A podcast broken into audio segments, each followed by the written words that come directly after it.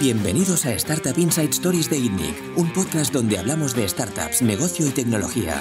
Podéis verlo en itnic.net barra podcast y escucharlo a través de Spotify, iTunes, Google Podcasts, Evox y otras plataformas. Bienvenidos una semana más al podcast de ITNIC. Eh, yo soy Bernat Ferrero, CEO de ITNIC. Esta semana estoy con Jordi Romero, CEO de Factorial. Buenas tardes. Y con Sergio Balcells. ¿Qué tal, Sergio? Muy buenas, encantado, un placer. Sergio es un emprendedor ejecutivo de varias compañías. Eh, ha vendido compañías, eh, ha participado como general manager en, en, grandes compañías aquí en España en el sector clasificados y jobs, ¿no? Sí, efectivamente, sí, exacto. Y actualmente es un abogado, ¿no? El abogado Exacto. se nace y se muere, ¿no? O sea, tú eres abogado. Yo soy abogado y economista. Y economista. Que un poquito muy brevemente. Ostras, sí, sí. Tú, he visto que estuviste siete años en, en, trabajando de abogado. Sí, sí, sí, efectivamente. O sea, yo la carrera de económicas en la Pompeu, cerca, y, y, al cabo de un tiempo me di cuenta de que a mí lo que me gustaba es el derecho, o pensaba que me gustaba el derecho. Y acabo, entonces acabo la carrera de económicas y me pongo a hacer derecho. Había ido cursando muchas asignaturas, una historia, y acabo haciendo derecho. Claro, cuando sales con económicas y derecho, como la última es la más reciente, te vienen, lo más normal es que salgas de abogado, ¿no? Y entré en un gran despacho, más grande de España. Cuatro casas, ¿no? Cuatro casas, exacto. Y ahí descubro que entre estudiar Derecho y, y, y, ejercer como abogado, pues hay una diferencia. O sea, estudiar sí que te gustó. Sí, sí, sí, estudiar me gustó. Me Pero ejercer no tanto. No, eh, no voy a hacer comentarios. No, te estuviste siete años para darte cuenta. O sea, no, tan pero, malo no podía ser, ¿no? No, pero en gran despacho es distinto, yo creo. Te das cuenta que al final hay, recuerdo alguna conversación de hay que vender miedo a los clientes. Cuando no se vende, hay que. Hay que las leyes están para asustar de alguna manera. Hay una parte. Dos días hablábamos de eso. Como abogado de empresa es distinto porque estás es un rol muy, muy, mucho más facilitador. Cuando fichas a un abogado, aquí en Índigo, donde sea en cualquier empresa, lo que quieres es que te solucione el contrato, no que te lo ponga rojo y se empiece a enzarzar con, el, con la contraparte, ¿no? por decirlo así. Entonces, eh, bueno, lo consideré muy interesante, pero a mí lo que me gustaba era el negocio. O sea, cuanto más vi no es que no me gustara el ejercicio desde el primer día, sino cuando entras y empiezas a ver las operaciones, yo, a mí lo que me surgía era yo quiero participar uh -huh. en estas operaciones, no quiero ser el que hace el documento, el papel. Uh -huh. entonces, y por eso, entonces inició luego la, la, carrera más emprendedora. Pero sí, sí, de formación. ¿Y cómo fue el cambio? El cambio fue muy curioso, yo siempre lo explico. Yo iba al DIR diagonal, que pues, es un gimnasio, y, y, cada mediodía había unos chavales que llevaban una camiseta que ponía Trovit y se los veía muy felices. Ah. Tío, coño, ¿estos tíos qué hacen? ¿no? El spinning estaba con ellos y me fui pegando al grupo, pero literalmente como una lapa, como el tío, digo, ¿vosotros qué hacéis? Me explicaban, no entendía nunca lo que hacían, que si el AdSense y tal, pero yo decía, hostia, esto, esto mola. Entonces un día descubrí quién era un poco el cabecilla de por ahí, ¿no? Y, y, bueno, me redirigieron, entre comillas, no estaba ahí, pero me redirigieron los Iñakis y compañía a Jesús, a Jesús Moleón. Uh -huh. y dije, Oye, ¿Que pues, estaba en el podcast? Ah, sí, perfecto, sí. perfecto. No, pues lo tengo que escuchar con más detalle. y entonces, pues fuimos, eh, me acerqué, me dijeron, oye, tienes que hablar con este que, que, siempre está liando cosas y tal. Un grandísimo emprendedor y mentor y demás. Y entonces me acerqué un día por ahí por, por Seed Rocket, por Barcelona Activa, y dije, oye, yo quiero montar una empresa, que esto mola mucho y sois muy cool aquí con vuestras camisetas. Y me dijo, ¿tú, tú qué has montado en tu vida? ¿Cuántas empresas has montado? Y yo, ninguna, pero tengo un montón de ganas. eh, bien, bien, colega, muy bien. ¿Y qué eres, abogado? ¿Y, y qué eres, abogado? Tío, estoy montando Es que raro, ¿eh? Me estoy, estoy montando Ferum, abogado todavía no necesito y cruzo uh -huh. todos los dedos para no necesitarlo mucho tiempo. ¿Qué sabes hacer? Y dije, pues mira, yo lo que se me da bien es vender también. Me dicen mis amigos que estoy, cuando cualquiera vende una casa, un piso, un patinete, lo que fuera, a mí me encanta y se me da bien yo me considero tendero, pero hay que llamarlo business developer, que suena mucho más guay, ¿no? Y entonces pues fui cuando eran 8 o 9 personas, el primer eh, Key Account Manager, que te dan la chapa esta y eres, estás tú solo, ¿sabes? Uh -huh. Y me puse a vender pues, pues a, a, grandes empresas y demás, pero con un pacto que fue, hey, yo quiero montar algo. Quiero montar algo, es decir, no, no vengo aquí para hacer... Eh, de o sea, era la mili de startup. Sí, sí, sí, correcto. Pero en aquella época, que era, mm, hablando de 2010 y demás, no, no, no, el tema emprendedor, la crisis acababa de empezar, la gente más bien se aferraba a otro tipo de trabajos más seguros y demás, ¿no? no había un boom, más bien lo contrario, era, pero ¿qué haces? Sigue, yo recuerdo que tuve que tomar una decisión muy potente porque una muy gran empresa me ofreció ir a trabajar de abogado y con muy buen sueldo, eh, Mango creo que era, y, era, y, y, rechazar eso eh, por meterte ahí con, con, un sueldo pírrico, etcétera, etcétera, pues era una apuesta importante, pero yo dije, creo que el, el mundo va por ahí y me apetece meterme en este, en este mundillo muy similar al de estas oficinas que es una, una, energía distinta de la... O sea, además, y además era eh, como vendedor, o sea, con salario a comisión, una parte importante de Sí, sí, pero para mí el salario no era lo relevante, sinceramente, afortunadamente tenía mi capital, etcétera, no era para mí, era lo que estaba comprando era un aprendizaje. El, el, sueldo a mí me daba, hablando en plata ya lo puedo decir, me daba bastante igual, no, no era un factor. El factor que era el aprendizaje, compromiso, entre comillas, de decir, hey, si vemos un modelo interesante, vamos a montar una empresa. No vengo a hacer de comercial, vengo a montar mi propia empresa. ¿Y visteis el modelo? Y vimos el modelo, efectivamente, al cabo de nueve meses, la verdad que no es por decirlo, pero creo que el área de, de Key Account Management funcionó muy bien, hicimos unas ventas brutales, las operaciones más... ¿De qué a qué fuisteis? ¿Te acuerdas? Ya sé que hace años, pero...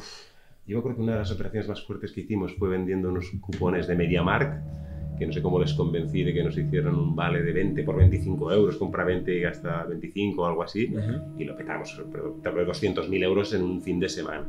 Jesús y Vicente, coño, ¿y ahora qué hacemos? Esto seguro que lo van a canjear y tal, porque en aquella época que teníamos el pique aquel con Let's Bonus tan divertido, aunque luego tuvo... Que Let's Bonus tuvo, tuvo un pollo... Tuvo un pollo, iPads. Sí, sí, exacto, exacto. Entonces aquello le acababa de pasar y hostia, a ver qué hemos vendido, ¿no? Y fue, fue muy divertido, la verdad. Fue una época que la recuerdo con mucho...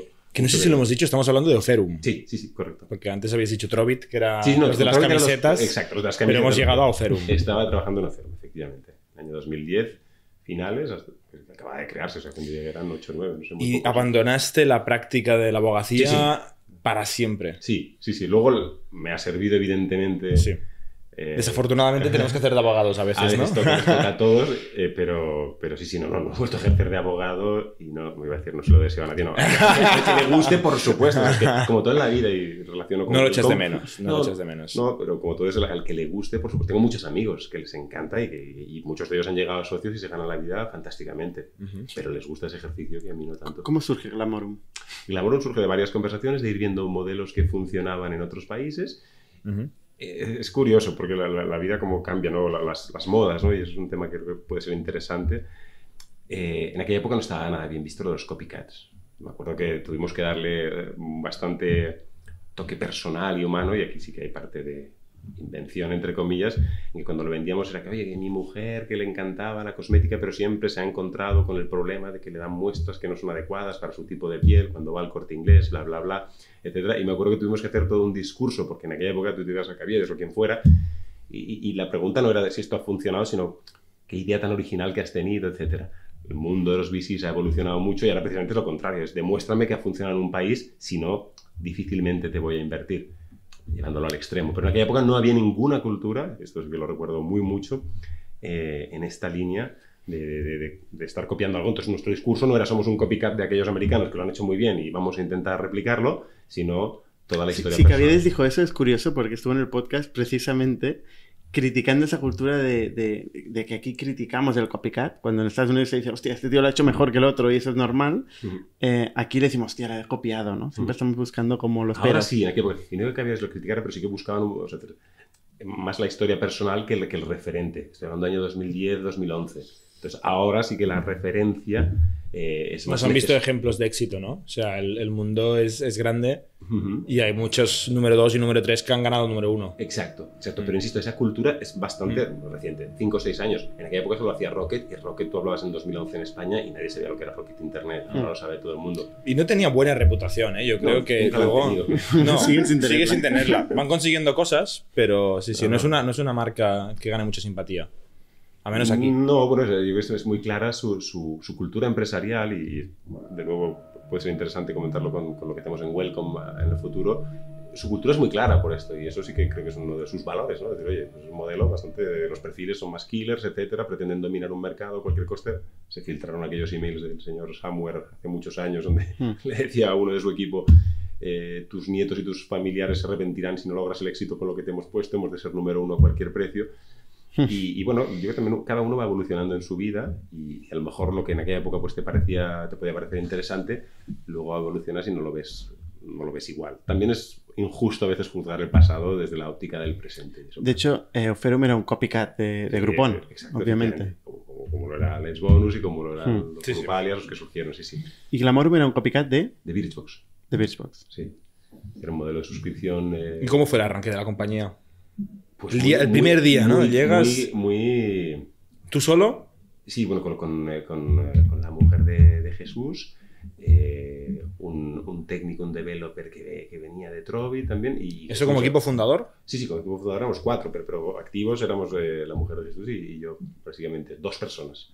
Y además dijimos, "Oye, hay que lanzar, porque habíamos leído que Rocket decía que lanzaría en septiembre y esto era junio 2011. Y, dijimos, tenemos que lanzar como sea, y lanzamos dos personas. Sí, sí. ¿Y qué lanzaste? Exacto, ¿en qué consistía el negocio? No, perdón, el negocio consiste en unas eh, cajitas por suscripción de cosméticos. básicamente era un modelo muy sencillo, todos hasta que ahora, vemos que hay varios modelos de suscripción, pues nosotros nos lanzamos por el vertical de, de cosmética, pensando que había una oportunidad y que las mujeres realmente podían estar interesadas en recibir cada mes una cajita con muestras mensuales por un precio muy asequible. Entonces nos dirigimos, me dirigí yo a las 500 marcas de, cosmética que hay en España, sean filiales o, empresas de aquí, que hay mucha industria también cosmética, descubrí.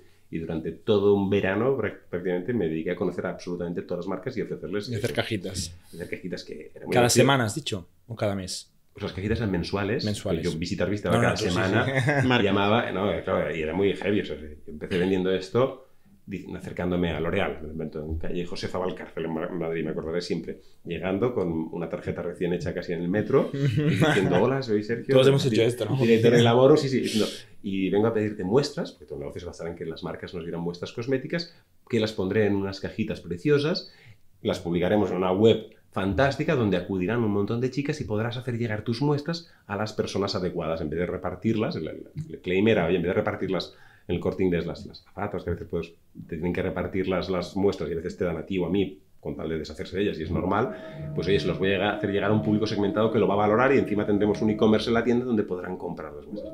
Oye, fantástico, enséñanos la caja. La caja no la tenemos todavía, la caja. Bueno, vamos a ver la web. No, la web está a punto de lanzarse. Bueno, oye, enséñame un poco ese e-commerce, ese no teníamos nada. Seguimos literalmente con un mockup que prácticamente era un dibujo. ¿Y cuántas muestras pedías? ¿100, 1000, 100 mil? Empezamos por 500. 500. Un número lanzado así bastante al azar. no, da miedo, ¿no? Dar 500 muestras en el peor de los casos. Si es un estafador, pues. No parece mucho, ¿no? No parece que le vayamos a hacer daño ¿no? a la gente. Entonces empezamos por 500 sin tener idea. Y te preguntan, ¿y cuántos usuarios tenéis? Pues eso, vamos a tener 500. Nunca mentir, porque evidentemente tenías cero, tu mujer, tu madre y tu prima, básicamente.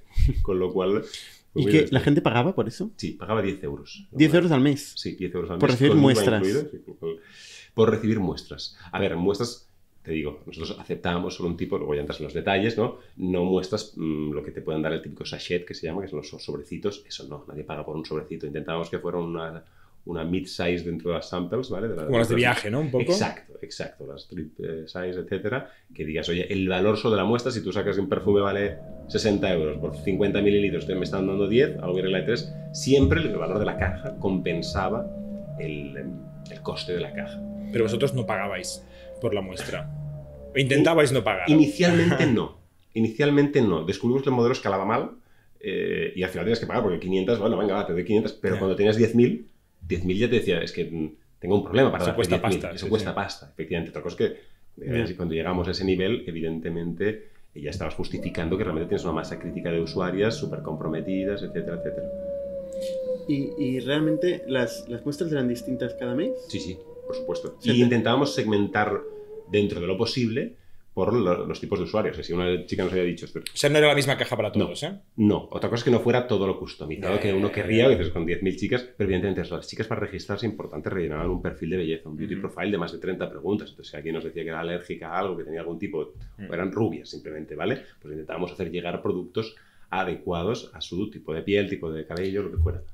Como, el, como el Wine Social hace ahora con los vinos, ¿no? Pero Wine Social es un producto final. O sea, tú puedes consumir. Es producto, no es la muestra, es una la, botella la, la, muestra sirve para descubrir una propuesta de valor. Correcto. Pero claro, tenéis un problema de char, ¿no? Porque una vez descubierto ya. Bueno, eh, dos temas ahí. O sea, sí que es, descubrimos que la mujer bueno, y el hombre quizás también, pero, en el tema cosmética tiene cierta infidelidad, o sea, infidelidad en el sentido positivo de decir, oye, me gusta probar cosas nuevas. Es muy raro encontrar una chica que diga, llevo 20 años con Aqua Di Lo hay seguro y desde luego esa no era cliente ya. ya misma ¿Pero de ahí a probar un perfume distinto cada mes? Bueno, si te fijas, tú vas al Sephora, ves a muchas mujeres cada día probando diferentes perfumes. Entonces, poder, ¿eh? poder no tener que ir al Sephora. Sí, sí, sí, no, no, no, te, te entiendo, ¿eh? Pero ya hay una autosegmentación, o sea, el que sabe que va a recibir cada mes cajitas distintas, con una presunta y con el mayor intento logro de intentar hacer em, una customización máxima, eh, sí que es un tipo de producto. ¿Cuánto duraba una, una, clienta? Es una buena pregunta, no teníamos tampoco un lifetime value. Yo diría que, mm, por lo que recuerdo, no llegaba al año. Lo que pasa es que era, como siempre, había que estudiar muy mucho, nueve meses a lo mejor, diez. Eh, pero era muy importante el valor de las, el valor me refiero no solo en el valor económico de las cajitas. Es decir, una caja mala te hundía Una caja mala de un día... Y, la caja mala empezamos a definir qué era, que no tenía una marca de referencia. Si tú empezabas con... Porque en cosmética, como os digo, solo en España hay más de 500 marcas que distribuyen en España. Desde las L'Oreales, que son empresas francesas que aquí solo distribuyen, no producen, pero hay muchísima empresa de cosmética nicho y últimamente lo hemos visto aún más, ¿no? Cosmética casi vegetal, de diferentes tipos de, de cosmética. Eh, y, el hecho de no tener una buena caja hacía que la gente hiciera Charon inmediatamente. Otra cosa es que también se suscribían al mes siguiente a la que las blogueras de turno eh, empezaban a hablar bien de la caja del mes de mayo, rápidamente Volvían. Volvían, sí, sí.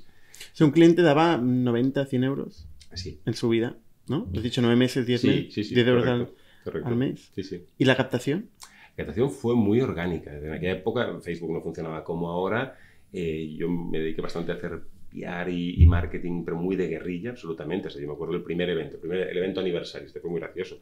Yo les digo un día al equipo, quiero hacer un evento aniversario, quiero que me salga gratis. Pues, ¿Vale? Hombre, ¿cómo se puede hacer un evento gratis? Esto es imposible, esto costará 5.000 euros, lo que sea. ¿Por qué? ¿no? Vamos a ver, vamos a intentar estudiar cómo lo podemos conseguir. Y entonces, con la ayuda de todo el equipo, me acerco, estábamos en Barcelona Activa, y me acerco conocer que hay enfrente, una terraza preciosa. Y pues me hablo con el responsable de eventos, y oiga, esta terraza ¿Dónde está llena? Uh, el viernes y el sábado lo petamos, en verano es una maravilla. Ah, fantástico. ¿Y el martes? ¿Cuánta gente tienes? El martes está más vacío, tal.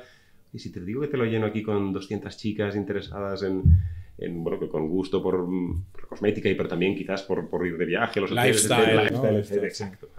Ahí la este hombre vale, eh, lifestyle, ¿Qué te parecería? Hombre, bueno, y tal podría ser interesante porque es verdad que lo tengo vacío. Vale, pues perfecto, hablamos con las marcas. Oye, ¿qué te parecería tener un stand en una terraza preciosa de Barcelona? Perfecto, ¿qué hay? ¿Cuánto vale? Y dices tú el lento reflejos, porque ese evento no solo debe haber salido gratis, sino que podría haber salido pagando mm. por las marcas, pero al final les dije, no es el objetivo hacer dinero, tráete y monta tú cada marca, pues si uno hacía mm, pinta uñas, pues tu beauty, tu nails bar, hacían nails bar. Con lo cual, y es que trajes prensa, porque para que esto convencer a todo el mundo es, oye, encima le vamos a dar eco. Pues aún sale por ahí el artículo, creo, en La Vanguardia, sé dónde salió en varios medios, del primer evento, glamour, un aniversario, etcétera, que conseguimos eh, gracias a, a, esta acción de PR market, de, de, marketing de guerrilla, que funcionó, la verdad, que muy bien. Vale, o sea, tenemos un, perdonad, pero tenemos un ruido externo nosotros en otro, en otro piso. Pero vale, oye, el, tema de las cajas me, interesa mucho porque al final ha sido una tendencia de mercado. Eh, yo creo que de los primeros fueron Dollar Shave Club. Sí, eh, empezaron con el tema de las Era producto propio por esto, ¿no? La diferencia. Era producto propio, era un producto commodity que todo el mundo necesitaba recurrentemente y que, bueno, que además explico muy bien. Creo un concepto, una marca muy, muy, muy chula alrededor. Muchísimo. Y, y, lo vendieron muy bien, todos sabemos. No sé si les funciona igual de bien con el papel de láter, hablando en plata, ¿no? Creo que fue... Es un... El modelo de suscripción es complicado. La gente se emociona. En Estados Unidos funciona muy bien porque hay mucha tradición. Mm. la gente está acostumbrada a comprar el Reader's Digest, la revista esta. Mi abuela la compraba cuando vivía allí en los años 70. Aquí en España la gente no se había suscrito a nada. No, no, no. Por, por, temas muy obvios también de, mera logística. Es decir, en Estados Unidos tú puedes vivir a 200 kilómetros del mall más cercano. España es una ciudad urbanita donde la gente tiene cerca un corte inglés a mano, la mayoría de la gente. Entonces, el modelo de suscripción es un modelo complicado, yo diría. Y, eh, posteriormente ha habido muchos intentos y, bueno, yo iba leyendo en aquella época y veía que decían, o vas a puntos muy commodity, y que ya sabes lo que es y que no te importa que te lo manden, y de regularidad, no es lo commodity, sino que después esto, una cuchilla de afeitar. Sí, sí. En Estados Unidos funciona el Black Sox, si no me equivoco, de calcetines de ejecutivo. Y cada tres meses mándame seis pares de... Y camisas. Y tal. Esto no ha funcionado. Aquí en España se ha intentado. Y el mismo Shave Club, yo lo uso con los buenos amigos de Jauma y David de Ulabox. Ellos tienen el, servicio de, bueno, me llegó ayer la Gillette, pues, contratado con Gillette, pero yo recibo cada seis meses un paquete con ocho maquinillas, ocho cuchillas, que me va a lavar de bien. Pero no, vamos, no se ha vendido, ha sido yo tan exitoso. Entonces el modelo de suscripción yo digo que funciona, por lo que leía, ¿eh? no, no es teoría mía, decían que funciona o con commodities, con regularidad, etcétera, o con productos realmente de, mucho, de mucha pasión, como lo definía el artículo americano que leí en la época, pero creo que digas, tengo mucho interés por esto. Y cosmética, por ejemplo, es un business muy grande. En mi época en España eran más de 6.000 millones de euros de tamaño de mercado, etcétera, y, realmente la, la pasión que tienen las mujeres por la cosmética y cada vez más los hombres era un hecho. En otro nicho, vino, decías antes, Wine Social, yo no sé ni el tamaño de mercado ni, ni si es una super pasión, quizás sí. Pero mm. en España... Quizá lo es, pero es más nicho. Es más nicho. Pues claro, tienes No hay- la, la capacidad que tienes de tener No hay, no hay tanto youtuber de vino como youtuber de Exacto, cosmética. y- Exacto, exacto. En está claro. la captación, ahí también fue muy relevante. Sí, influencers, ¿no? Antes Influencers. quizá de que se llamaran Claro, así. Exacto, exacto. O sea, yo pienso que nosotros Porque hace años ya, está ¿eh? buscado, eh, está, está activo aún, imagino, conseguimos que Paula Echevarría hablara de. O sea, no. No tengo ni idea. Era un momento donde era mucho ¿No más barato el es influencer. Ostras, pues Paula Echevarría es una super influencer, la mujer del Bustamante. Y, bueno, Ok, luego- Yo tampoco la conozco. No, pues. Claro, ahí, se nota mi pasado cosmético. Sí, estás más Es- metida. Es súper, es actriz, no, un poco, ahora parezco su representante, ¿no? Pero es una mujer que. yo- Bueno, te ayudó, te ayudó en el negocio, ¿no? Haciendo. Pero es que es algo que en día no sé cuántos. Si alguien tiene un, un- un móvil que lo busque, pero puede tener millones de seguidores y a lo mejor por un tuit hoy en día cobra 60.000 euros sin despeinarse. Y en aquella época nos lo hizo gratis, el primero, porque le dije, oye, yo me pedía 3.000 euros. Que dije, bueno, 3.000 euros. No me va, una startup. Una cajita, te doy una cajita. Claro, una- bueno, pero tenía un blog en Vogue ella, en fin. es que, pues, me sorprende, es que es súper conocida. Además, mi mujer es súper fan, es lo típico. Perdón, eh, que estoy aquí sorprendido porque no conozco que es una influencer de cosmética. ¿no? es que es actriz. No se nota.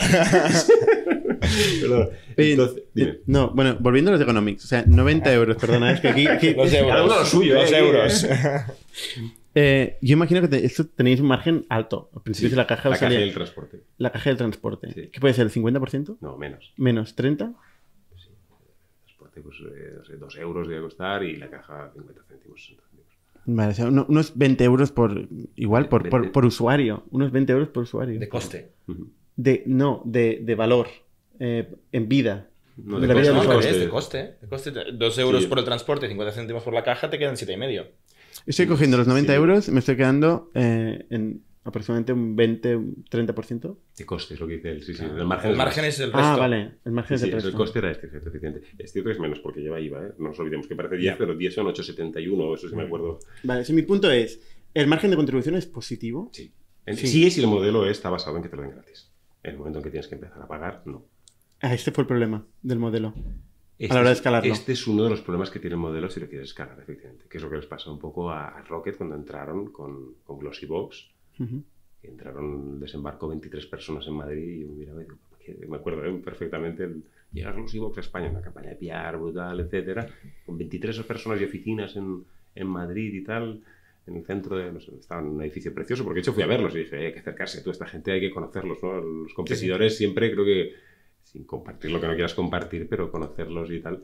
Entonces el modelo al final era acabar creando una marca e irse a full price, a una tienda full price.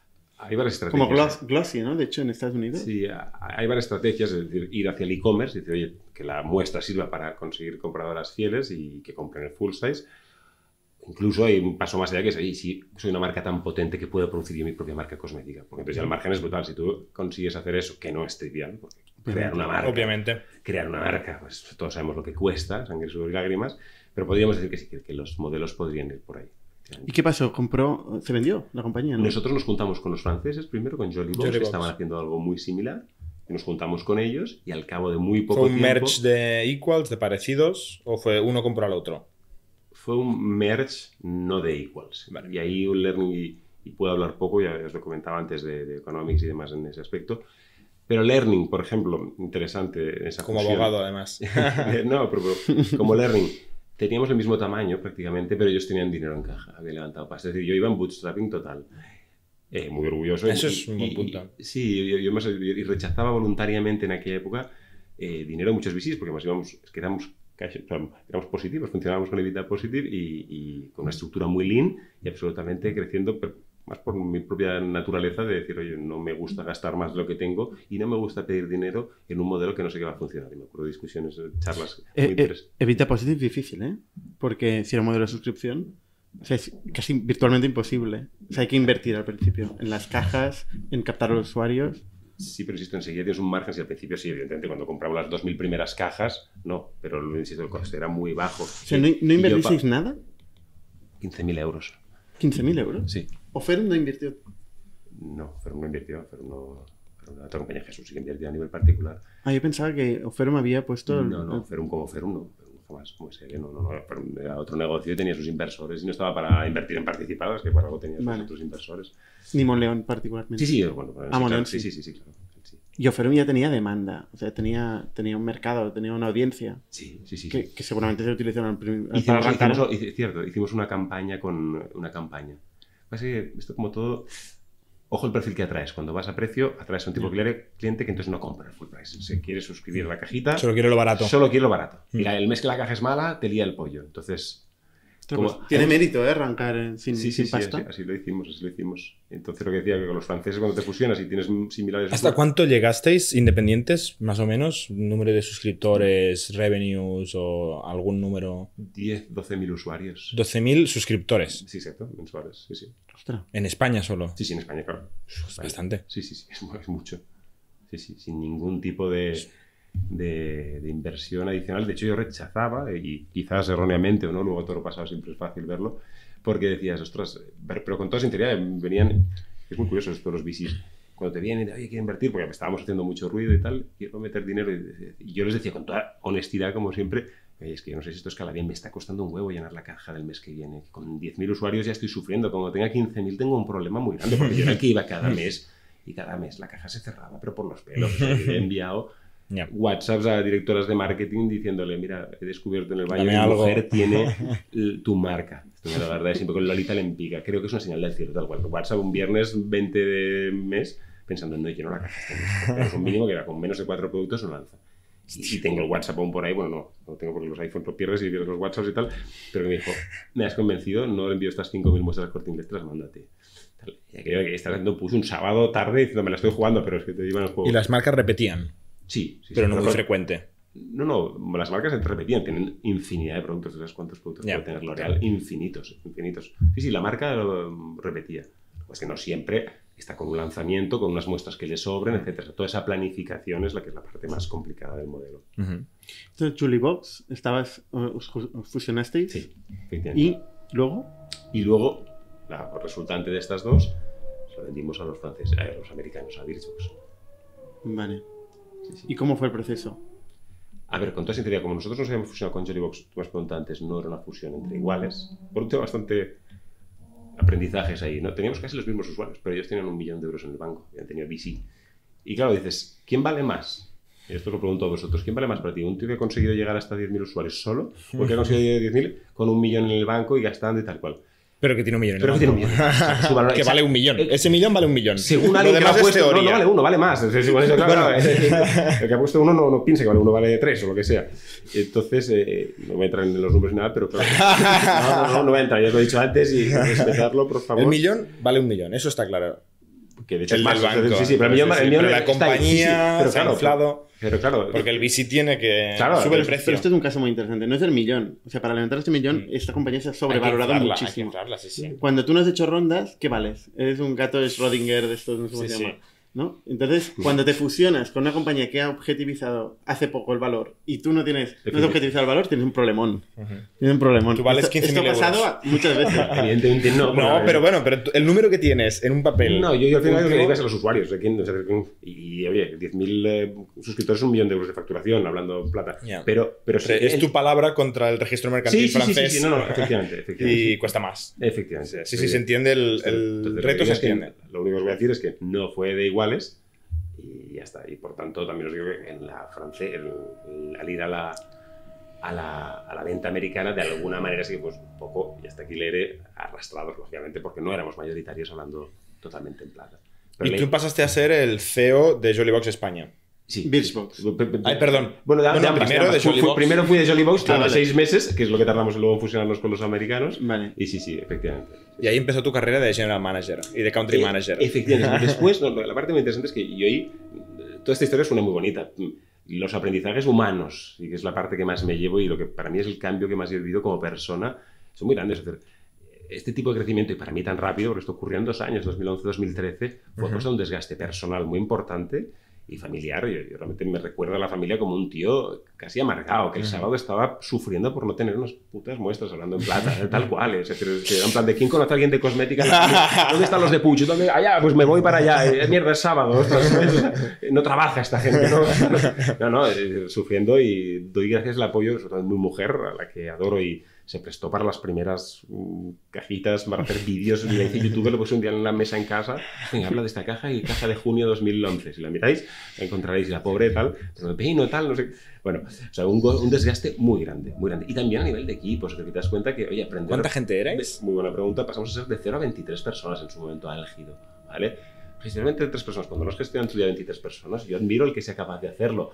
Pero el que no, o sea, yo lo que hice al acabar esto fue coger, irme a IS, es lo que se me ocurrió en aquella época, hacer un PDG, que es algo que recomiendo o recomendaba en la época. Ahora quizás, en el año 2019 hay otros sitios de formación interesantes, uh másters fantásticos más centrados en tecnología y demás, pero ahí, y mira que no, bueno, hay cosas con las que puedo no comulgar tanto con, la ideología que pueden tener más de fondo, pero aprendí mucho la importancia de las personas, porque el desgaste más, más duro que tenías era ¿Por qué este tío no, no me responde los mails el sábado? Esta chica que tengo aquí de comercial. Pues porque sábado ella no es la fundadora. Y tal. que es muy básico, pero a veces nos pasa y veo esas sonrisas que a lo mejor uno espera, eh, bueno, pues de, de, de, otra gente, cosas que, que, es absolutamente injusto esperarlo, pero lo ves a posteriori. Entonces a mí me sirvió muy mucho esos seis meses de, inmersión, no solo el método del caso, ¿no? que es lo de menos, pero sí en hablar con otras personas, tener otra, otra visión y te ayuda a, a mejorar. Pero yo hacer meditación y cosas que, seguramente suenan un poco crazy y hablar de esto aquí a lo mejor no es el foro, pero, pero al contrario, es, decir, es lo que me permitió, creo, eh, dar ese cambio. Y entonces es muy curioso porque estando en el IS, que otra cosa no, pero networking tiene, pues de repente eh, me aparecen unos y estaba mirando de montar un, tema de gafas de sol baratas, año 2013. Y Hawkers, yo no sé si estaba creado, pero yo diría que no lo había oído. Había unos franceses que estaban haciendo algo parecido y me fui a dos ferias francesas y estaba a punto, pero dije, oye, ya había cambiado un poco la tendencia, veía que, que yo necesitaba más pasta eh, Facebook ya estaba cerrándose un poquito más y dije, oye, esto lo veo un poco complicado. Pero me acuerdo con mi mujer que estuvimos a punto, pedimos unas muestras a China y tal y cual.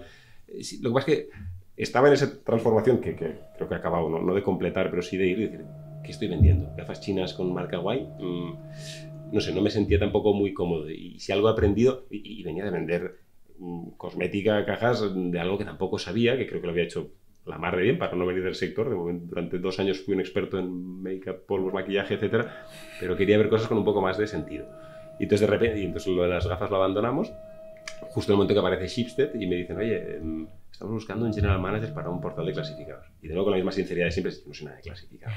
Ah, Entonces me dicen, es Cochesnet. Y digo, hostia, Cochesnet dentro cada mes, bueno, en aquella época, en mi viaje personal, me gustaban los coches, ¿vale? dije, hombre, esto mola. Es decir, esto, además tiene un departamento editorial, etcétera, etcétera y la estructura pues, pues la podía conocer. Dije, oye, si asumís que yo no vengo del sector, pero que aprendo rápido, porque he vendido cosmética y, venía de ser abogado o, de vender mm, cupones de Oferum, y la verdad que fue muy bonita esa historia porque entro en Cochesnet, en Shipstead. Shipstead, si sabéis un poco la historia, toma el grupo Anuntis en 2013, del que tenía el 75%, y hace la, compra del, resto, del 25% restante. Y pone un management totalmente nuevo, lo cual es un choque cultural importante porque hay 700 personas que de repente le dices todo lo anterior mira, tienes 11 managers o 10 managers nuevos, ¿no? Está el consejo aquí, en el board, eh, en el management meeting, perdón, y entonces eh, entramos, entro en Cochesnet, de la mano de Shipstead, para dirigir eh, el, el, portal clasificado más General Manager. Sí, efectivamente.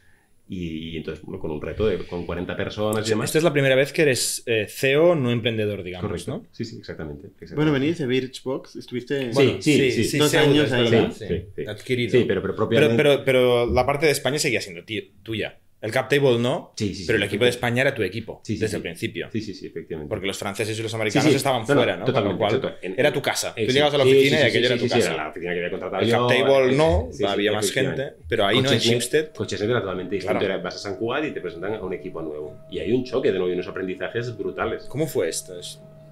A ver, fue complicado, no, lo niego y al principio... ¿Cuánto tardaste en sentirte pues un par en de casa. Meses, pues un par de meses bien, buenos, que para mí es muchísimo. Es una startup en dos meses, Welcome to Jungle, que la acabo de crearla en enero y a los 15 días y demás eh, ya, ya, era casa, absolutamente. El día uno prácticamente, que es distinto porque también creo el equipo de nuevo, etcétera.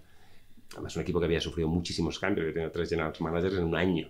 En coches. En coches, etcétera. Entonces, eh, bueno, y con perfiles distintos a lo que había trabajado, un departamento editorial con gente muchísimo más mayor en edad y demás y que te está esperando no para darte la bienvenida, a lo mejor algunos, ¿eh? el resto, por supuesto, con ganas. La gente siempre tiene ganas de mejorar y de que le vaya bien.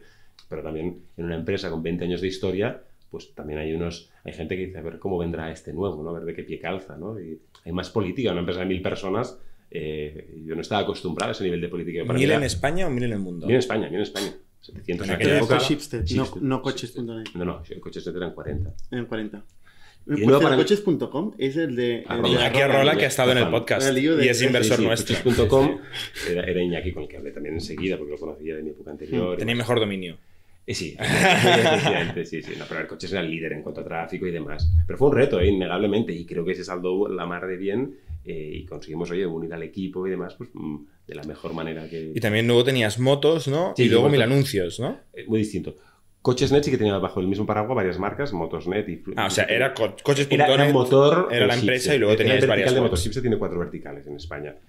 Jobs, con Ujú. Infojobs, Real Estate, con Fotocasa y ahora con Idealista. Ujú. Y Motor, que teníamos Cochesnet. Con Motor- idealista, no, con Perdón, habitación. con, eh, o sea, Habitaclia y Fotocasa, he dicho Idealista, no, no, no.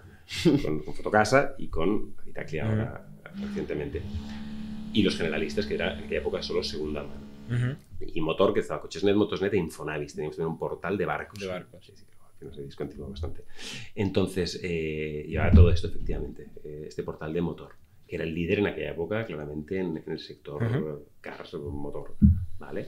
Entonces, lo era un modelo de, de lead generation o, bueno, de, de coche de segunda mano. Sí, sí, modelos clasificados. De, clasificados de segunda mano. pagar por publicar. Los, los- los profesionales son los que, los que pagan. Los que pagan la fiesta. Efectivamente. Eh, los, los, los privates, los particulares, Los ¿no? talleres, ¿no? Los, Bueno, los concesionarios. concesionarios, desde, desde ¿Cuánto facturaba un coches.net? Esto no puedo decirles, porque Shipstead no tiene desglosadas sus cuentas así, no... no Vaya, ¿por dónde? No, lo siento, no sé. no- creo que a día de hoy siguen sin tenerlo así, no, no puedo decirlo. Pero mm, a nivel de orden de magnitud, más de 100 millones o menos de 100 Bueno, millones. Shipstead globalmente creo que facturaba No. 150, 180. De ahí podéis ver, sabéis, hay En España, ¿eh? En España. sí, en España. Tres verticales y un Vale. generalista. Puede uno sacar sus estimaciones y alguna vez se ha publicado alguna más de Infojobs o lo que fuera. Es hacerse ahí las, las mates. Bien, los verticales facturan más que los generalistas, esto es bien sabido. Se puede monetizar más. Por eso existen, ¿no? Porque si no, el generalista los incluye a todos. Efectivamente, efectivamente. El tema es como a veces redirigir el tráfico de uno a otro, porque mil anuncios, un segunda mano monetiza peor, etcétera. Pero bueno, entonces la historia bonita ahí es que estando llevando coches net, de repente se decide comprar mil anuncios. Que esto fue sonado, ¿no? Eso fue sonada. Fue una operación muy bestia en 2014. mm, Y todo esto sí que es público y, y demás porque fue sujeta a la, a las- a la autorización de la, de la Comisión Nacional de Mercado de Valores. ¿vale? Porque Eso de- era demasiado grande. Efectivamente. O sea, por CNMC, monopolio. Competencia, no CNMV, CNMC. Por, por tema de monopolio. Por posible monopolio hubo unos players que se opusieron y que dijeron, oye, si estos dos se juntan... ¿Quién había? motor". ¿Quién eran los otros players que estaban Eran de motor, principalmente los, Los de motor. autoscouts y demás, que decían, oye, si estos dos se unen, si segunda mano, eh, coches net y mil anuncios, que mil anuncios era el que más coches tenía de lejos en España. Increíble, ¿no? El anuncio, ¿eh? Sí, mil anuncios, ahí tengo muchos aprendizajes en los comentarios, si os interesa.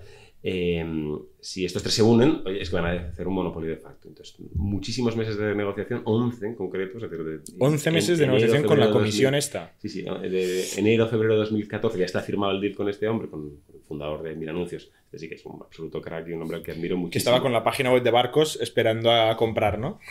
De barcos, ¿por qué? ¿Por qué? Nada. Bueno, a que se cerrara la operación. No, no, no, claro. bueno, no, no puedo hablar mucho de él porque es una persona más discreta que conozco, pero, pero absolutamente súper eh, Low profile, low muy profile, humilde. humilde, no gastaba ni un duro. Yo cuando lo conocí en Madrid, cuando entré a la compañía, iba en un Audi A4 hecho polvo del 98 con 300.000 kilómetros. y digo, En una web Bueno. que vende coches. bueno, mira, anuncios, Entre como de otras todo. sí, sí. Y digo, ¿y te van a cambiar el coche? Te lo dice, pues está nuevo. Y digo, es del 98, estamos en 2014, tiene 300.000 kilómetros. Acaba de ganar 50 millones directos al bolsillo, sin bicis, sin nadie. Es decir, Este del tema, él fue bootstrapping total. De hecho, no tenía casi equipo, ¿no? efectivamente, tenía muy poco equipito, siete personas más o menos cuando entramos, cuando entré. Y, y le había hecho un bootstrapping total. O sea, la verdad que esto es admirable. Parecido al caso del- de, Waldo, eh, Waldo Huerta con Locuo, Ajá. que también está en el podcast. Vale. Pero él vendió muy, muy temprano a eBay. De hecho, tan temprano que no había constituido la sociedad. La relación de Carlos es muy bonita. Durante seis años estuvo solo, de 2005 a 2011 estuvo solo, literalmente, hasta que luego se incorporó pues, Klaus, que es eh, ni socio, de hecho, mm, hay quien dice, en fin. eh, además hay las malas lenguas que dicen que se acercó para comprarle porque el otro era el director general de eBay y se acabó, se acabó quedando porque dijo, "Oye, esto tiene un valor enorme, me quedo contigo. ¿no? Imagínate enviar al direct- tu director general en España, de, "Ah, compra este, y, y- y dice, no, me quedo Dice, con "No, este". no. o sea, la historia es muy curiosa y tampoco se puede comentar todo, pero aprendizajes que sí que hay ahí dentro, que creo que son chulos, es, bueno, como, creo que es irreplicable, sinceramente, a día de hoy, eh, O sea, es momento adecuado. Es 2005, o sea, en aquella época. En el lugar adecuado, un poco, y, ¿no? Sí, ahora súper potente. Hoy en día, pues claro, no, no hay que olvidar que Milanuncios fue disruptido por Wallapop. Eso es innegable. Las cosas como son. Milanuncios tardó mucho en tener una app. La, la hicimos cuando entré yo, con apoyo de Shipstead, evidentemente. Todo Shipstead tardó en, en hacer apps, ¿no? Sí, no, no, no, sé, en los otros países del mundo no desconozco, pero bueno, Fotocasa y demás sí que tenían, pero sí que eran, era un poco más lento. Hay que entender la magnitud de una empresa yeah. mundial de ese tamaño. O sea, creo que las cosas aún se hacen con mucha rapidez por el tamaño que tiene, pero es verdad que sí, que cuando tú a veces tienes que hablar con, un, con el, la central del CTO de Noruega, pues las cosas se, se retrasan, lógicamente. Que por eso existen las startups, ¿eh? al final. Sí, sí. No es que seamos más listos, es que tenemos menos a perder y más y ganar. más rápido. Las decisiones le dices, oye. Bernard, ¿qué opinas de esto? Sí, no, y si fallas, mañana lo has corregido. Si tienes que ir a Noruega y volver, o a Londres, o a Sudáfrica, los de Naspers, pues tardas media vida. Si la cagas, nadie se entera. Exacto. Y si triunfas, pues de repente has crecido. Pero, cosas interesantes, pero lo que me gusta mucho explicar de Mil Anuncios era la, organización, y esto no he conseguido... que ¿Cuánta gente había? Siete, siete. Una vez adquirido. Sí, sí, luego incrementamos el equipo porque, claro, solo había un developer. Así que el chaval claro, y Ricardo se iba, estuvo seis meses haciéndome el- la gestión del, del conocimiento y demás, pero, pero luego se iba y era el programador el que había hecho el código. Y luego tenemos un chaval que, que, que era el, CTO, por decirlo así, pero es que no había nadie más. Ese chaval además era motero. Me acuerdo que era motero. Y, "Ay, voy mañana al jarama, tío, a tope, dale, a tope no, ¿eh? Ya, ¿Tú sabes lo que hemos pagado por esta empresa? A pagármelo a mí. Si, si yo soy el importante. No te emociones, no te emociones. Pero, chaval, vamos a poner el código en sitio seguro. Tal. O sea, se publicaba. Vamos a decir que, que- que no teníamos ni los más mínimos eh, requisitos de seguridad. Por supuesto, los servidores estaban en. eh, Todo muy casero, ¿no? Casero, absolutamente. Ya, ya. Eh, Publicaban real, o sea, muy bestia, muy bestia. eh, ese programa. Entonces, eh, pero lo que es que. Pero el resto. O sea, programaban el servidor de Sí, sí, producción. sí, Ah, sí, sí, Entraba al producción. servidor y iba Sí, sí. cambiando Ah, hostia, que cositas. esto ha fallado, pam, pam, pam. Tal cual, sin comentarios, sin nada. Había que, que- gente que decía, ¿quién ha escrito este código? Claro, si te viene, hay que meter aquí tres técnicos, hay que subirlo a Amazon Web Services, tal, no sé qué. Pierdes latencia, pierdes todo de repente. Y el, y el fundador diciendo, ¿pero qué estáis haciendo? No sé qué. Bueno, que es lo Ibas a contar el aprendizaje. Sí, el aprendizaje, perdona. ¿eh? No, tú me lo estás interrumpiendo y no me dejas El contar. aprendizaje, por ejemplo, era uno y seis personas que si digo atención al cliente sería absolutamente injusto, pero es como es visto por muchas otras personas. Y Ricardo decía, este es el equipo de producto. Este, estas seis personas, Ujú. ¿no? que por decirme están atendiendo a los clientes, responden mails, las quejas de ya. Es mi equipo de producto, el mejor equipo de producto que hay en este mundo. Y dices, ¿pero por qué? Dice, porque ellos saben perfectamente lo que, lo que el usuario piensa. En mi mil anuncios, con un tráfico de 4 millones de visitas al día en aquella época, si tres personas me dicen que hay que crear una nueva categoría, yo la creo, porque no son tres. Hay 3.000 detrás que no me lo están diciendo y que lo piensan.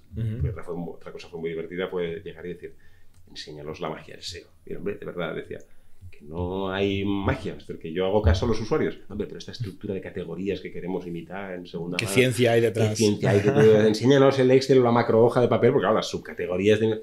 Dice, no, mira, ayer me pidieron crear la categoría de recambios de coches clásicos. Porque yo tengo coches, coches de tal, no sé qué, coches clásicos. Y alguien le pidió, tres personas, o por decirlo así, que era la- la- el número que determinaba que había 3.000 detrás. La masa crítica. La masa crítica. Pues yo creo la categoría de recambios de coches clásicos. Entra en el Que servidor. Si no es tan difícil, dices, y mira, si lo haces así, tal y cual. Claro. Entonces, esa era la, la forma. Pero en el fondo, ¿eh? no- yo no consigo que el resto de empresas en el mundo se den cuenta de la potencia que tenía aquello. Y de que aquellas personas, aquel equipo que cuando luego se reclasificaba internamente es, ah, esto es atención al cliente. No, aquí el equipo de producto. Pero normalmente el equipo de producto es un producto, ¿no? Un tío que, no, haremos mañana aquí un focus group, traeremos a 20 personas, traeremos bocadillos buenos y estaremos estudiándolos por detrás a ver qué hacen y cómo se comportan y cómo navegan. Y luego cogiendo una app que nos permite ver los puntos de calor y demás, decidiremos de aquí seis meses cómo va a ser la nueva página.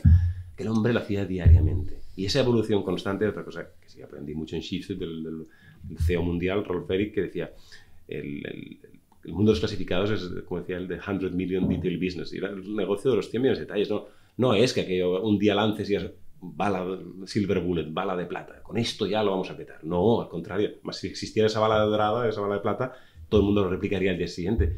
Pero esos pequeños Sí, sí. twists diarios... Learning, learning brutal, ¿eh? O sea, Brutal. muy, muy No, no, interesante. en serio. Hay que escuchar al mercado. Porque- pero no hay que hacer el coche al de final- al Simpson, final ¿eh? es- Es- hay no, un, pero hay un es. Customer Development, Steve Blank, eh, Lean Startup, Pero todo es esto que viene a ser lo mismo. y- mucha Pero gente- creérselo. ¿Pero qué hacen las empresas? Todas, ¿eh? las grandes. Customer Service, ¿dónde está? En la planta de abajo. Y que no moleste a los developers. O externalizado. O externalizado. Porque yo que quiero escuchar y, oye, y con unas plantillas de, oye, ya te apañarás, ya lo pasaremos a Tech, no nos interesa, bueno, si nos interesa, muchas gracias. muy pocas tienes al lado eh, y con pleno acceso al developer. Pero llegué y más Ya. conseguí mantener esa estructura y creo que fue el- de las mejores cosas y de nuevo. No tocar mucho, ¿no? no, no, exacto, es decir, si la gente ya lo sabe, decir, algo exitoso, ostras, ajusta lo básico, pero no lo, no lo rompas. O sea, hay muchísimo conocimiento. Creo que sí que esa humildad, que puede ser una de las características que a veces faltan en managers y demás, Totalmente. que vienes con el playbook, pero ese de, de que los equipos de producto, que los equipos de atención al cliente, no sé dónde están aquí o donde sea, son los que tienen el conocimiento máximo. Máximo, y darles voz, aparte de que los empoderan, los tienes felices, que hay gente, claro, se sentían. Cuando Luego los tienes que recolocar dentro de una En el podcast hemos discutido de, de cómo desarrollar producto basado Entonces- en cliente, basado en feedback o basado en estrategia o basado... eh, Realmente es... es- es- Y es un entonces dilema consumer, porque si vendes a empresa, también está ventas. Sí, el equipo de ventas. que en tu caso no existe No, no. porque es gente que No, no, llega a la to- web, Totalmente. pero Es- es muy muy en, un, en un B2B es, eh, Sí, sí, con- bueno, es lo tengo en y lo. Job Today, o sea, que lo he tenido Sí. en ambos. Vamos a Job Today. Que nos Creo quedamos sin que- tiempo. creo que tenemos, Perdón, Nos quedamos sin el tiempo. rollo si no me decís, ¿eh? tenemos que acelerar. Jobs, o sea, el sí, mercado sí. de jobs que también es, es Sí. donde estás ahora, ¿no? Efectivamente, efectivamente. Estoy en Shipster, la verdad que estaba disfrutando mucho, pero está en Madrid, porque recordemos que mi anuncio está en Madrid y no tenía sen- sentido que el general manager estuviera en Barcelona. Tal, yo me desplazo a Madrid y vivo ahí dos años, de los mejores que he tenido en mi vida a nivel de profesional y disfrutando muchísimo con el equipo. Pero cada semana un ave, irte y volver, ¿no? Learning también importante. El, el CEO de España dijo, oye, cógete un piso ahí en Madrid. Y dije, no, me cojo un piso, porque si me cojo un piso viviré aquí, ya me quedaré a vivir. Yo quiero volver con mi familia cada, cada semana. ¿Y cuál es el learning? ¿Que te tenías que haber quedado ahí? No, ¿O- no, no. He dicho learning que... Sí, bueno, no, el learning es no coger el piso.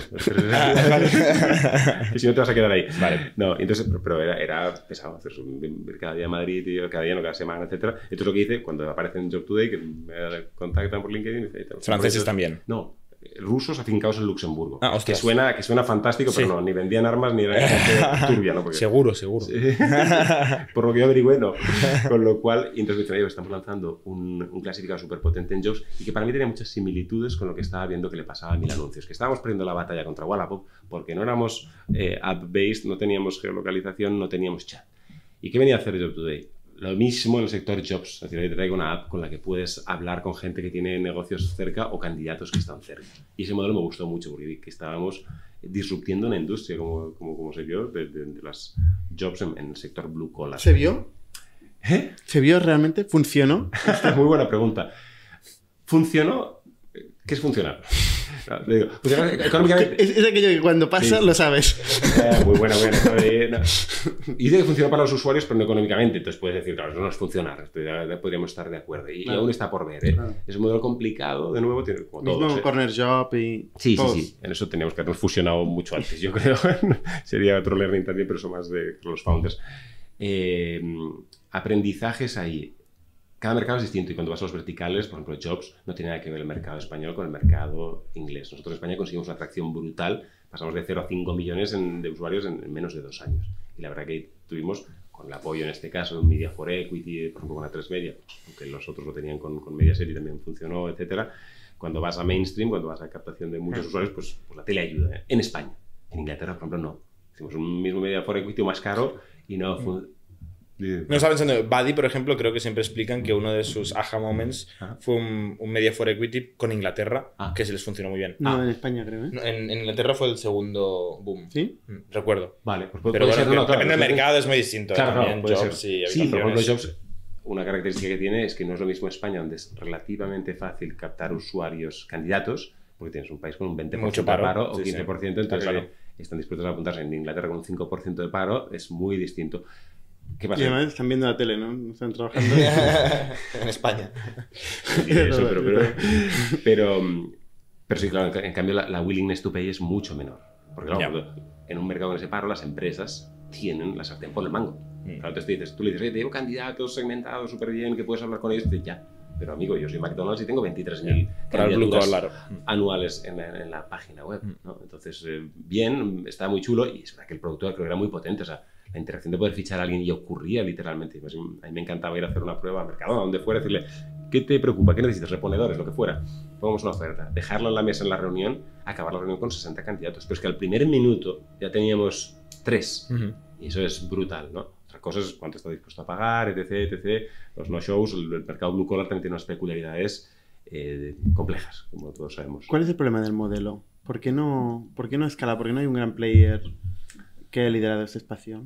O sea, veníamos de un modelo de clasificados donde el negocio era profesional, igual que InfoJobs y, y tal.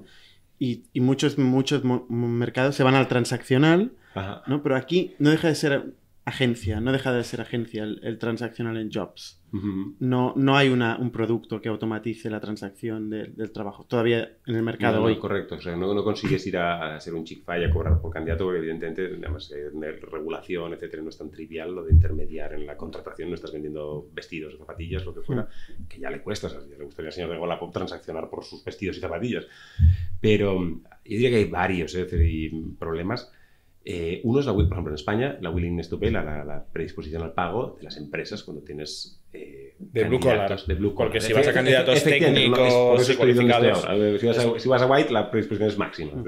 El, el, nivel de paro en cada lado afecta mucho, efectivamente.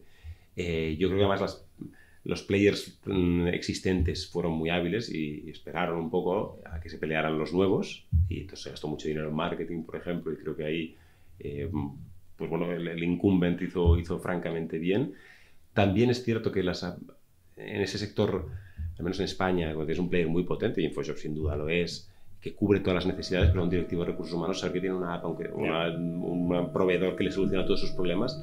En una corporate el coste no es a veces el factor más relevante y si le solucionas el blue collar, pero también el directivo, pues no tiene que formar a 300 personas en la nueva app de turno que sí me soluciona los camareros, pero no los directivos. Entonces, bueno, yo creo que las especificidades, de hecho nadie venía en ninguna de estas startups que estamos diciendo del sector, nadie venía de, una empresa de, empleo, por decirlo así. Entonces era adaptar lo que habíamos visto que el Wallapop funcionaba, pues decir, ¿por qué no funciona para Jobs? La idea es brillante, luego en Evil is in Details y al final todo este modelo está migrando, si hemos visto, los primeros fueron Job and Talent, hacia un modelo de, agencia de TT. Mm. De, intermediar. De intermediar, efectivamente. No transaccionar, sino realmente a coger todo el proceso. Efectivamente, y... efectivamente. Y parece que son los que últimamente les está yendo más bien. Aunque el resto no les está yendo mal, ¿eh? un poco, pero está costando más. Vámonos a Welcome, porque Welcome también es modelo agencia, que está también en este espacio, ¿no? Sí, o sea, nosotros, bueno, modelo de nuevo bastante clasificado, pero no, no cobrando por ofertas. Nosotros Welcome se define como un medio de comunicación para el empleo. Nosotros lo que hacemos es crear contenido. Como medio de comunicación, decimos, oye, aunque tenemos una... Estamos hablando de Welcome to the Jungle. Welcome to the Jungle, efectivamente, sí. Proyecto actual. Mi proyecto actual, efectivamente. yo, de, los de los de yo dicen de ir a Luxemburgo, de centralizarse y demás, y yo digo, gracias, pero yo a Luxemburgo no me voy, un placer, y además justo aparecen los de Welcome y dicen, tenemos un, un proyecto muy similar, pero, bueno, muy similar, del sector jobs, no, similar no, pero dentro del sector empleo, pero focalizado en white collar. Y con todos esos aprendizajes que dije, oye, aquí en España, yo lo que veo es que los de señores de McDonald's o de Mercadona me dicen, oye, yo por reponedores ya me entran por la web. Lo que me faltan son informáticos, lo que me faltan son eh, perfiles digitales, etc. ¿A quién no? ¿A quién no? Efectivamente. ¿no? Entonces, cuando veo el proyecto encima cómo lo hacemos de una forma totalmente poco escalable, pero muy útil y muy difícil de, competir, que es lo que hace Welcome, eh, me interesa el proyecto y me uno y me, fichan para, para, para, abrirlo en España. ¿no? O sea, otra vez Country Manager, General Manager, sí, ¿no? Sí, sí, de Welcome to the Jungle Empezando absolutamente de cero. Esto lo abierto en, en enero de este año. Eh, aquí en, aquí en Barcelona, pero con ámbito y scope totalmente nacional de toda España. ¿Y qué hacéis para las empresas? Nosotros lo que hacemos es para las Además, muchas son, son, audiencia del podcast. Efectivamente. véndete en 30 segundos.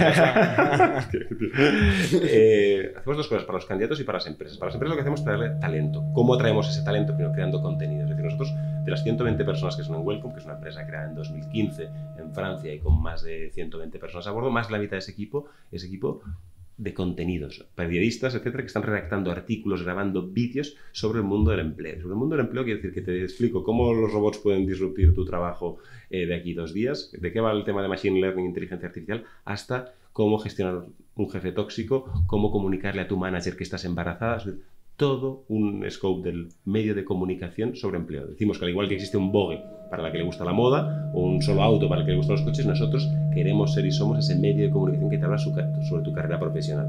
¿Y por qué? Porque hay una nueva generación de trabajadores, que se llaman millennials y generación Z, al que vosotros pertenecéis y conocéis bien, que están buscando unirse a los proyectos ya no solo por el dinero, el sueldo, sino por el proyecto, sino que buscan algo que se adecue a sus, a sus valores y a su cultura. Y dice, yo entro en una empresa porque veo, aparte de que el proyecto me, me, atraiga y demás, que veo una afinidad. Y si no veo esa afinidad, me largo. decir, y, me puedo largar en tres meses y no tener nada. Esto, que a vosotros parece muy evidente, la generación precedente a la que yo formo parte, aunque tengo bastante espíritu millennial, pero no soy de esa generación, yo explicaré ahora brevemente cuando entré en Cuatro Casas, entré en Cuatro Casas porque es la que más pagaba. Está muy mal decirlo ahora, suena muy mal, pero bastante mercenario. Todo el mundo decíamos igual en aquella época, afortunadamente hemos cambiado.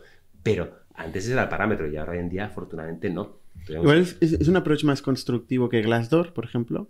Bueno, que hace eh, Welcome. hacemos una, no sé si constructivo es la palabra o no, lo que sí que desde luego es mucho más operativo. Nosotros vamos a grabar a las empresas. ¿Qué hace Welcome? Por eso constructivo, ¿eh? Digo, Ah, perdón, en el vale, sentido vale. que genera contenido y Ah, tal. vale, sí, sí, no perdón. es, oye, puedes criticar, tienes aquí tal, puedes criticar tu empresa o alabar tu Vale, empresa. vale, vale, vale. Perfecto. Entendiendo el punto, sí, desde luego, sí. pero Nosotros ofrecemos a las empresas la posibilidad de, de hacer su propio employer branding, es decir, cuelga un Sois compatibles con Glassdoor, ¿no? Sí, o sea, vuestro sí, sí. contenido lo podéis ir a subir a Glassdoor. por ejemplo, por ejemplo. No hay ningún problema con esto, ¿no?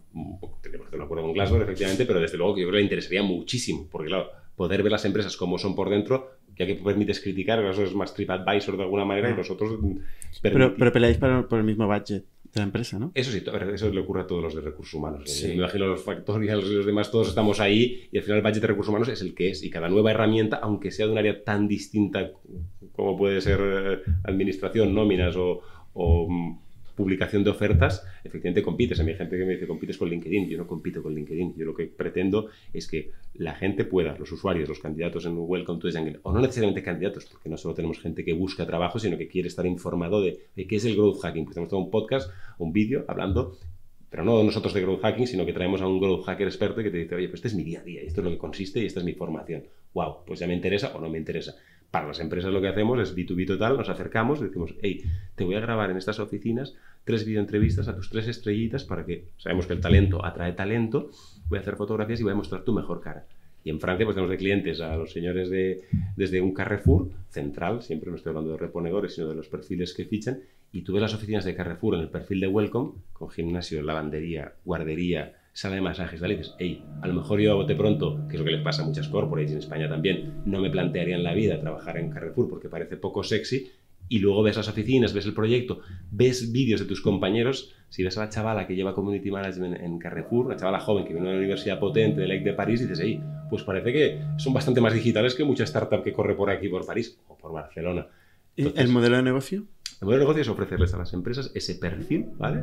Que- ¿Cobráis por el perfil? Cobramos por el perfil, cobramos simplemente por el perfil, que es- incluye todo. El perfil te incluye ir a tus oficinas, grabar las... eh, O sea, no por, tres no por, videos- no por aplicaciones, no. no, efectivamente. Nosotros lo, lo que damos es, vamos a la oficina, el equipo de producción graba, rueda las tres videoentrevistas a los managers o más, si la gente quiere pagar el extra del vídeo, eh, las fotografías, publicación del perfil, publicación de ilimitadas ofertas. Nuestro negocio no es competir con los señores de InfoShops o LinkedIn, son absolutamente complementarios, Ujú. pero le decimos, publica las ofertas que quieran, no, no te voy a cobrar. Si- Tampoco tenéis el tráfico que tiene No, no, pero- LinkedIn o InfoShops, obviamente. No, pero, pero en menos Francia ahora sí, en España pero- pero en empezar. Pero en Francia sí. En Francia sí, pero en Francia España- no cobramos y el modelo es exactamente el mismo. O sea, es publica lo que tú necesites. De hecho, la- lo habitual es que mucha gente entre por LinkedIn y lo que le pasa al millennial es que LinkedIn sigue siendo la job description en escrito y que te dice empresa fantástica, em, eh, las skills que se necesitan es tal, tal, tal y tal, pero tú no ves la empresa. Y la- una job description de CM o de CTO de la que quieras de dos empresas se parece un 80%. Se la El- copia uno de la otra. se la ha copiado. LinkedIn pasa, pero es, es copy-paste. Lo que hace dif- diferente a una empresa es las personas que están ahí dentro y nosotros te permitimos verlo. Entonces, el modelo es un paquete fijo que te incluye todo esto. Incluso un ATS, hemos desarrollado un pequeño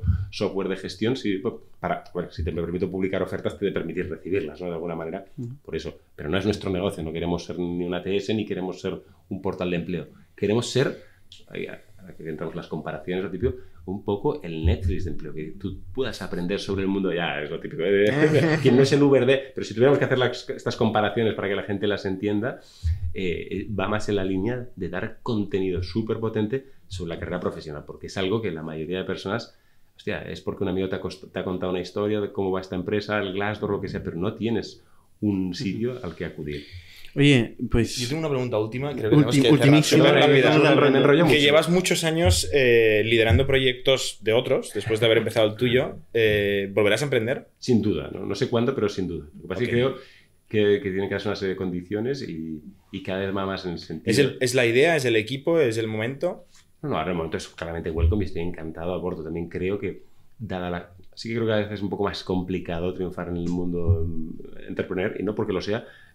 Que creo algo no será para crear ni el próximo unicornio ni nada. Será algo que tenga sentido, que me guste, con las personas que probablemente vengan de experiencias previas y nuevas que se quieran unir. eh, sin duda, porque es lo que me gusta, me generar equipos y, y proyectos de cero. O sea, no tengo ninguna duda que llevo esa vena emprendedora absolutamente. pero ahora es el Bien, momento bien. welcome y, y lo estoy disfrutando muchísimo. Buena Pues- suerte. Muchísimas gracias y a vosotros. Te iremos eh. siguiendo. Y a vosotros, chicos. Muchísimas gracias. Es un placer, ¿eh? A ti. Y hasta, hasta la semana que viene.